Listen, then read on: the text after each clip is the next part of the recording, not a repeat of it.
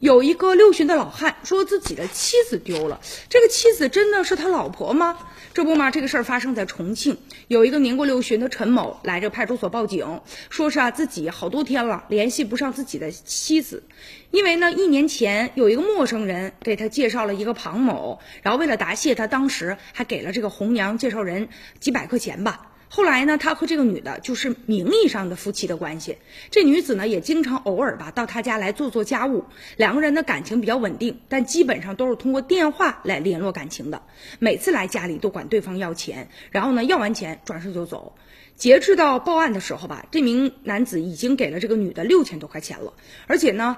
这个男子就经过多方打听嘛，知道这个女的是嘉平镇的人，希望派出所帮助找一找。不过啊，民警一看根本就查无此人呢，就断定这是一个婚骗的案件。而且呢，这种诈骗的案件多发生在农村，受害人呢碍于面子嘛，就不好意思报警。而且呢，由于作案的时候相对来说监控视频少，所以说呢取证难度又比较大。民警相继找到了五个受害者，而且这个团伙啊，他们这个犯罪嫌疑人一共是五个人，年纪最大的已经七七十一岁了，其他的四名嫌疑人都已经啊接近年近七旬了。五个人当中有四个是女性，一个是男性，而且这个有一个赵某和另外一名嫌疑人都曾经因为呢骗婚被判刑过，出狱之后又重操旧业。他们主要是到农村呐去溜达，然后呢踩点儿，专挑一些啊这个比较孤独的老人，了解他们的情况啊、性格呀。然后一旦发现他家条件不好啊，就找各种理由，然后转身呢就走了。所以现在这个案件正在进一步的侦办当中，